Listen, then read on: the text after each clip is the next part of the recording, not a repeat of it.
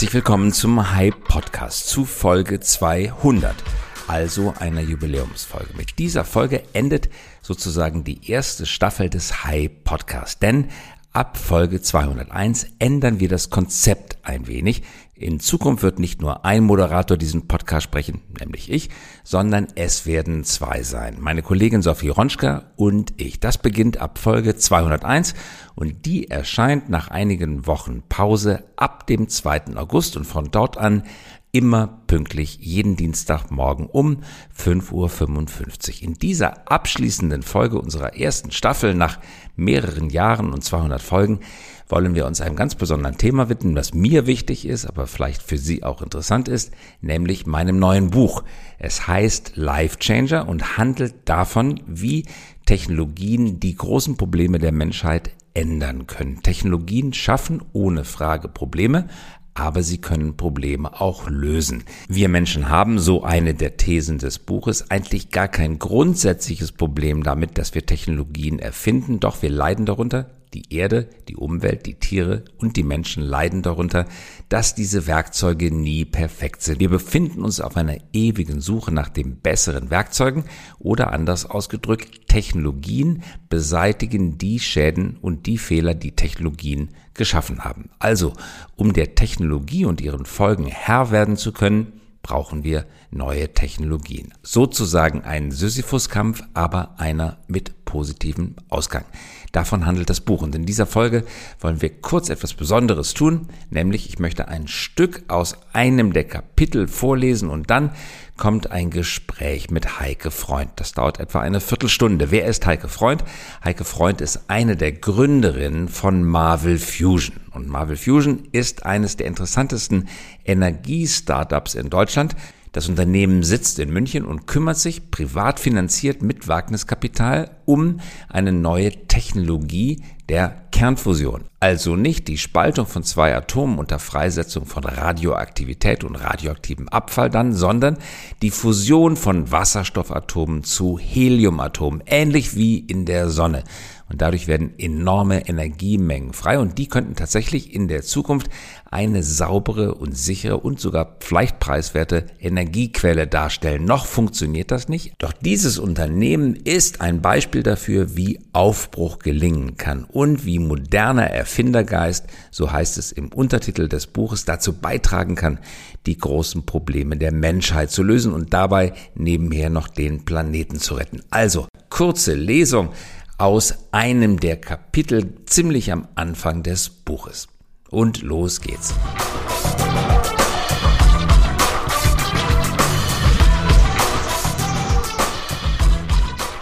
Um uns herum, oft noch im Kleinen und Verborgenen, bringen Kreativität und Kapital überraschende Lösungen hervor, die bislang als undenkbar galten. Zum ersten Mal können wir Wachstum und Nachhaltigkeit, Wohlstand und Gerechtigkeit, Gesundheit und Teilhabe miteinander versöhnen. Und wir können sie Millionen von Menschen zugänglich machen, die bislang davon ausgeschlossen waren. Manche Fortschritte sind zum Greifen nah, andere stecken noch in der Entwicklung. Wir werden Zeugen einer Explosion technischer Kreativität, wie es sie in dieser Dichte und Vielfalt nie zuvor gegeben hat. Meisterleistungen von Ingenieurinnen und Ingenieuren, die früher Jahrzehnte gedauert haben, finden heute in wenigen Monaten und Jahren statt. Die einzigartige Kombination wichtiger Faktoren beschleunigt die Entwicklung neuartiger Technologien, die unser Leben von Grund auf verändern werden. Kein Bereich des Lebens, der davon nicht erfasst wird. Wir stehen an der Schwelle zu einem neuen Zeitalter, in dem wir hartnäckige Probleme, die uns bisher als unlösbar erschienen, endlich lösen können. Vieles von dem, was jetzt passiert, spielt sich in Deutschland ab. Nach Jahren der Selbstzufriedenheit und des Stillstands strebt dieses Land wieder an die Spitze der technischen Revolution. Die neue Ära der Erfindungen ist gleichzeitig die Geschichte vom Aufbruch eines revitalisierten Landes. Deutschland wird zu einem Zentrum der Erneuerung. Wo früher Lähmung vorherrschte, bildet sich heute neuer Optimismus. Wie wird unsere Welt in 5, 10 oder 20 Jahren aussehen? Und was geschieht, wenn uns vieles von dem, was jetzt entwickelt wird, gleichzeitig erreicht und sich gegenseitig beeinflusst? Wie greifen die vielen Disziplinen, die unser Leben umzukrempeln versprechen, ineinander? Schon heute leben wir in einem Zirkus technologischer Sensationen. Das ist es, was wir Autokraten und Diktatoren entgegensetzen können. Das ist der Grund, warum ein Drittel der Wirtschaftsleistung der Welt in den USA und der Europäischen Union erwirtschaftet wird, obwohl diese beiden Regionen zusammen nur 15 Prozent der Weltbevölkerung ausmachen. In der Manege konkurrieren die unglaublichsten Maschinen, die ausgefallensten Erfindungen und die aberwitzigsten Ideen miteinander. Ihre Anwendungsmöglichkeiten und Implikationen übertreffen jedes Vorstellungsvermögen früherer Jahre. Keine Science Fiction hätte vorhersagen können, was heute bereits möglich ist. Dennoch bekommen wir von vielen Errungenschaften um uns kaum etwas mit. Oder aber wir haben uns schon so an sie gewöhnt, dass wir schlicht über sie hinwegsehen. Bevor wir also abschätzen können, was im Wunderhorn der Zukunft steckt, braucht es den bewussten Blick auf die Gegenwart. Denn in ihr begegnen uns ständig technologische Wunder, die wir viel zu schnell für selbstverständlich halten. Sie verdienen mehr Aufmerksamkeit.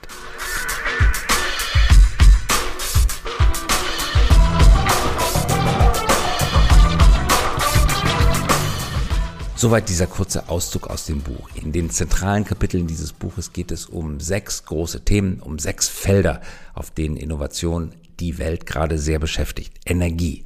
Warum die Rettung des Klimas mehr Strom brauchen wird, als wir heute produzieren und woher dieser Strom kommt. Zweitens Kommunikation. Wie Menschen und Maschinen Informationen überall verfügbar machen und alles mit allem verbinden. Drittens Mobilität, wie wir uns bewegen, ohne Leben und Klima zu gefährden oder Zeit und Geld zu vergeuden. Viertens, Gesundheit, wie wir 120 Jahre alt werden können und dabei keiner Krankheit anheimfallen.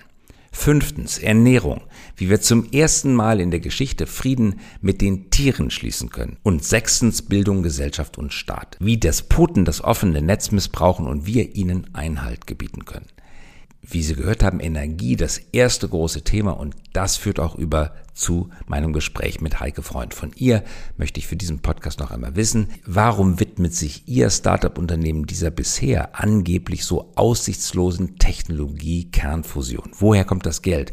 Warum traut das kleine Team in München sich etwas zu, an dem staatliche Forschungsanstalten mit Milliardenbudgets in den vergangenen Jahrzehnten gescheitert sind? Und warum passiert jetzt gerade so viel gleichzeitig und wie beeinflusst es sich gegenseitig? Hören wir hinein, was Heike Freund zu sagen hat.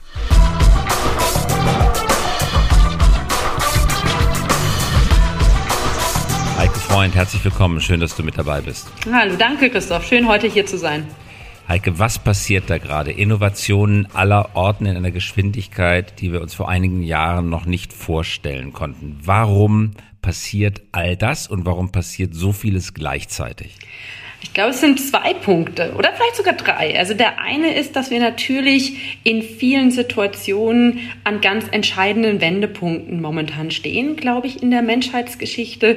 Wenn wir uns das Energiethema anschauen, ähm, da, da kenne ich mich wahrscheinlich von am besten aus. Da ähm, sehen wir einfach, dass wir einen enormen Energiehunger haben auf der Welt, der getrieben ist natürlich durch äh, auch Themen wie Dekarbonisierung der Industrie, durch ähm, äh, Ausrollen der Elektromobilität, Wärmepumpen und so weiter. Also wir haben einen enormen Energiehunger der Welt, Elektrizitätshunger der Welt und brauchen natürlich viele neue Technologien, um auch diesen Hunger zu decken. Auf der anderen Seite haben wir natürlich auch, ich glaube, ich habe zuletzt gelesen, es leben heute mehr Wissenschaftler, als kumuliert jemals auf der Welt existiert haben, einfach weil wir so viele nicht. Menschen sind. Das ist das ist total faszinierend, dass wir ähm, heute leben mehr Wissenschaftler als quasi kumuliert jemals in der Menschheitsgeschichte existiert haben. Das heißt, wir haben natürlich auch eine enorme Brainpower und ich glaube, das ist auch eine Quelle dafür, dass natürlich viel Innovation passiert. Hm, du sprachst einen zweiten Punkt an. Also ich glaube, ein Riesen-Need und ähm, also quasi der Riesen-Need. Ähm, wir brauchen äh, Themen, die die Welt verändern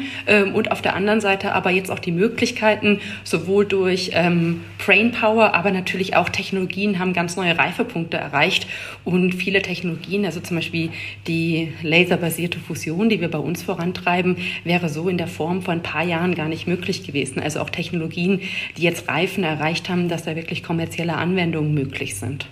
Und damit sprichst du einen interessanten Punkt an, nämlich die Querverbindung zwischen Technologien. Es gab ganze Jahrzehnte, in denen sich die Wissenschaft, aber auch die Wirtschaft um jeweils ein Technologiethema gekümmert hat. Die Einführung des Stroms, die Einführung der Eisenbahn, die Einführung der Dampfmaschine.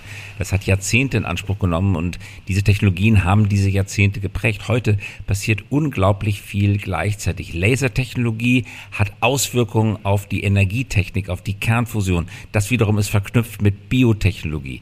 Wie bewertest du diese Querverbindungen?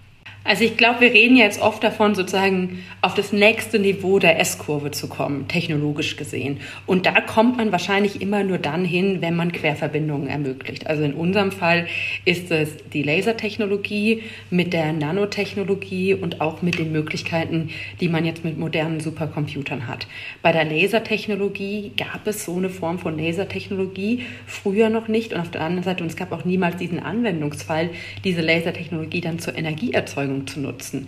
Dann nutzen wir neue Erkenntnisse in den Materialwissenschaften bei der Strukturierung von unseren Treibstoffkügelchen. Das sind so Nanostrukturverfahren, die vor allem durch die Halbleiterindustrie natürlich in den letzten Jahren und die Chipherstellung vorangetrieben worden sind. Also genau diese Quervernetzung von Errungenschaften aus ganz verschiedenen Bereichen, die dann aber auch wieder einen komplett neuen Anwendungsfall ermöglichen. Ich glaube, das macht, macht die heutige Zeit so spannend. Aber es ist auch notwendig. Ich glaube, in den Silos alleine wird man nicht erfolgreich sein. Mhm. Wie wirkt sich das auf deine tägliche, auf eure tägliche Arbeit aus?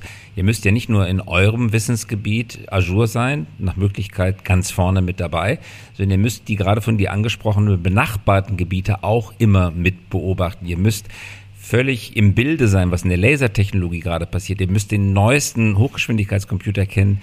Ihr müsst ähm, äh, die neuesten Fortschritte in der Materialwissenschaft kennen. Ist das, ähm, wie, wie bewältigt man das in der Tagesarbeit?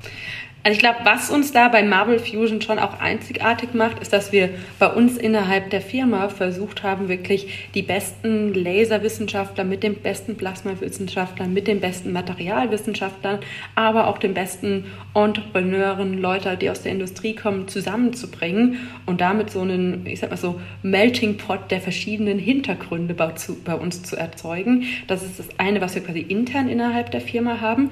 Und das sind natürlich auch, da, da treffen ja ganz verschiedene Welten auf aufeinander. Da treffen Leute aufeinander, die 20, 30 Jahre in, im akademischen Umfeld gearbeitet haben, mit Leuten, die aus dem Startup-Umfeld äh, kommen, mit Leuten, die aus dem industriellen Umfeld kommen. Und das, ist, halt, das ähm, hat auf der einen Seite natürlich Herausforderungen im täglichen Doing. Auf der anderen Seite, glaube ich, ist das auch genau der Punkt, wo sozusagen the magic is happening, wenn man die verschiedenen Hintergründe zusammenbringt. Und das ist, was wir innerhalb der Firma machen. Auf der anderen Seite sind wir auch überzeugt davon, dass wir alleine so ein großes Thema wie Kernfusion nicht werden stemmen stemmen können.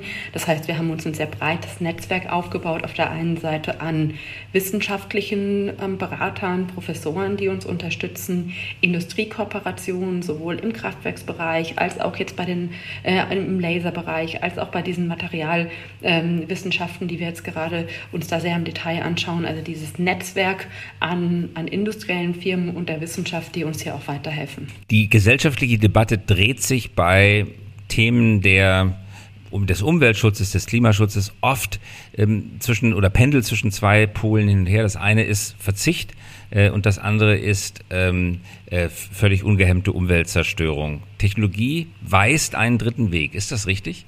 Kann man mit Technologie den dritten Weg beschreiten zwischen Verzicht und wilder Zerstörung? Ich glaube, es ist ehrlicherweise der einzige Weg, der dritte Weg von dir beschrieben, mhm. der diesen, der, der dieses Dilemma lösen kann. Weil auf der einen Seite ist Verzicht, glaube ich, weder fair. Wir haben in der Welt gelebt, in der wir in den letzten Jahren alles konsumieren durften, fliegen durften, kaufen durften und so weiter.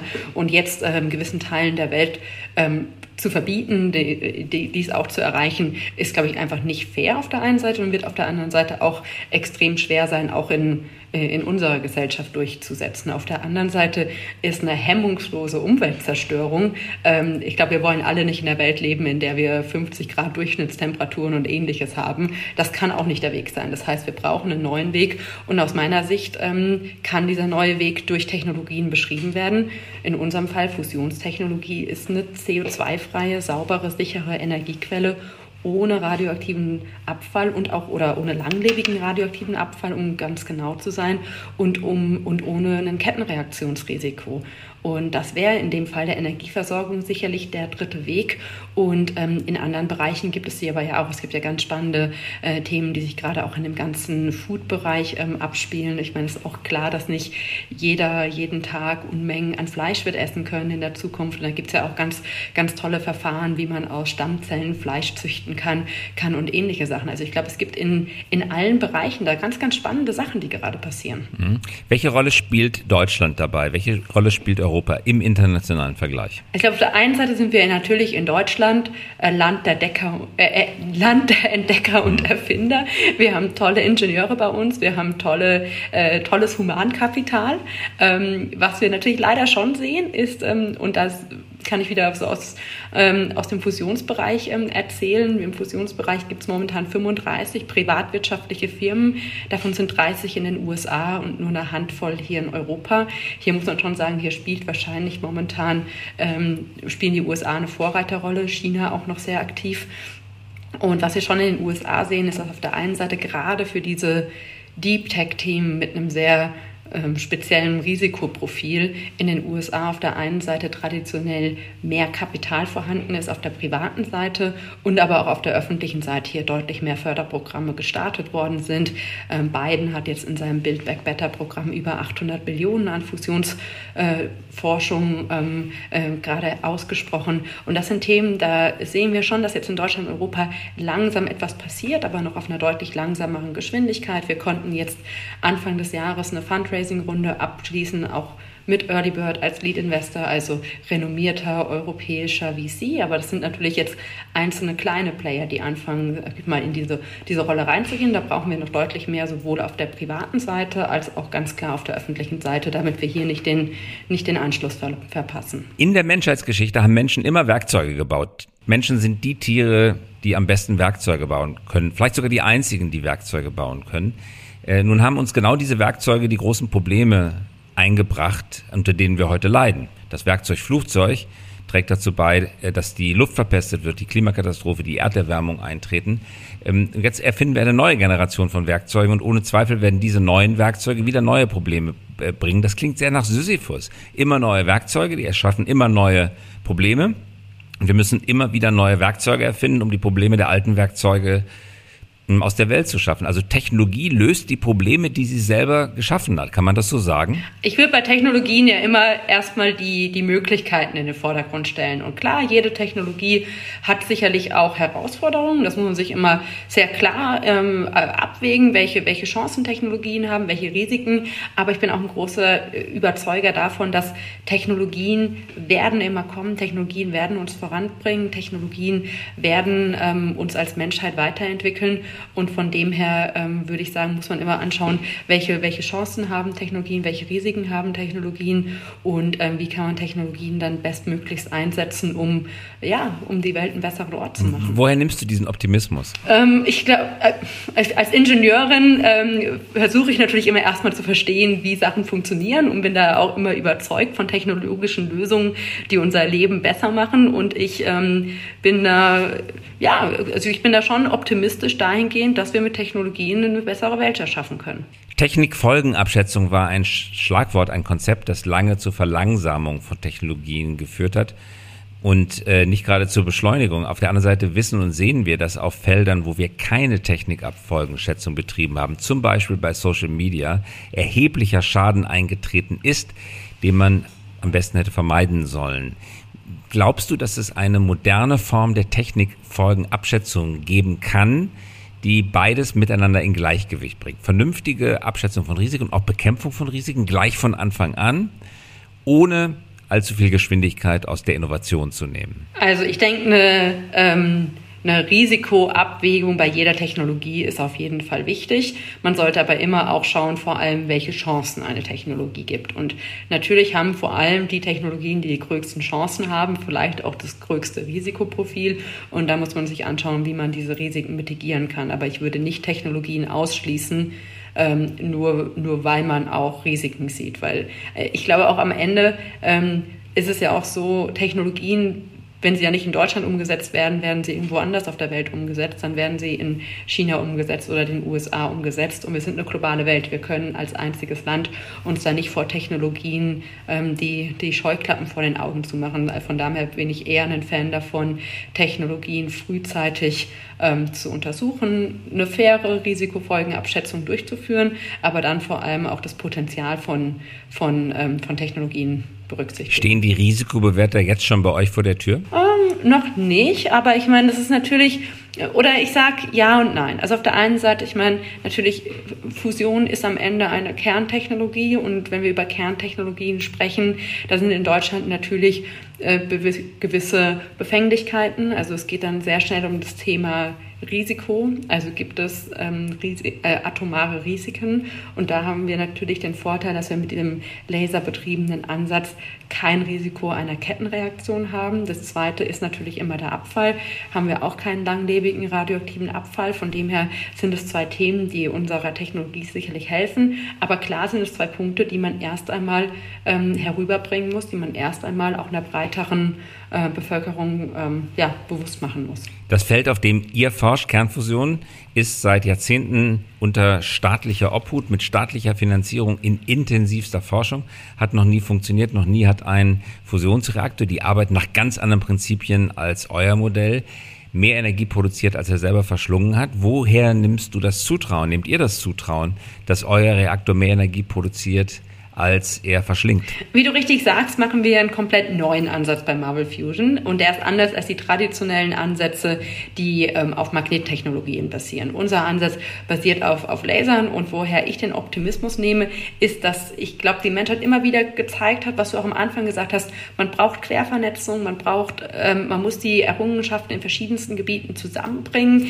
Ich sehe das Riesenpotenzial, was die Fusion hat, wenn sie funktioniert, da sie einfach aus meiner Sicht die einzige CO2-freie, saubere, sichere Energiequelle ist, die die Welt ähm, mit diesen Energiemengen versorgen kann, die wir brauchen äh, global. Und ich sehe gerade bei unserem Ansatz äh, das Schöne, dass es diese Quervernetzung hat, dass es Laser zusammen mit Materialwissenschaften, zusammen mit Supercomputern bringt und bin da von den Ergebnissen, die ich sowohl bei unseren Berechnungen sehe, als auch in unseren Experimenten überzeugter denn je, dass es funktionieren wird. Heike, ganz herzlichen Dank fürs Dabeisein. Danke, Christoph. Das war das Gespräch mit Heike Freund von Marvel Fusion und damit sind wir auch schon am Ende der 200. Folge unseres Podcasts angekommen. Wir machen jetzt eine kurze Pause für einige Wochen und dann geht es am 2. August weiter mit Folge 201.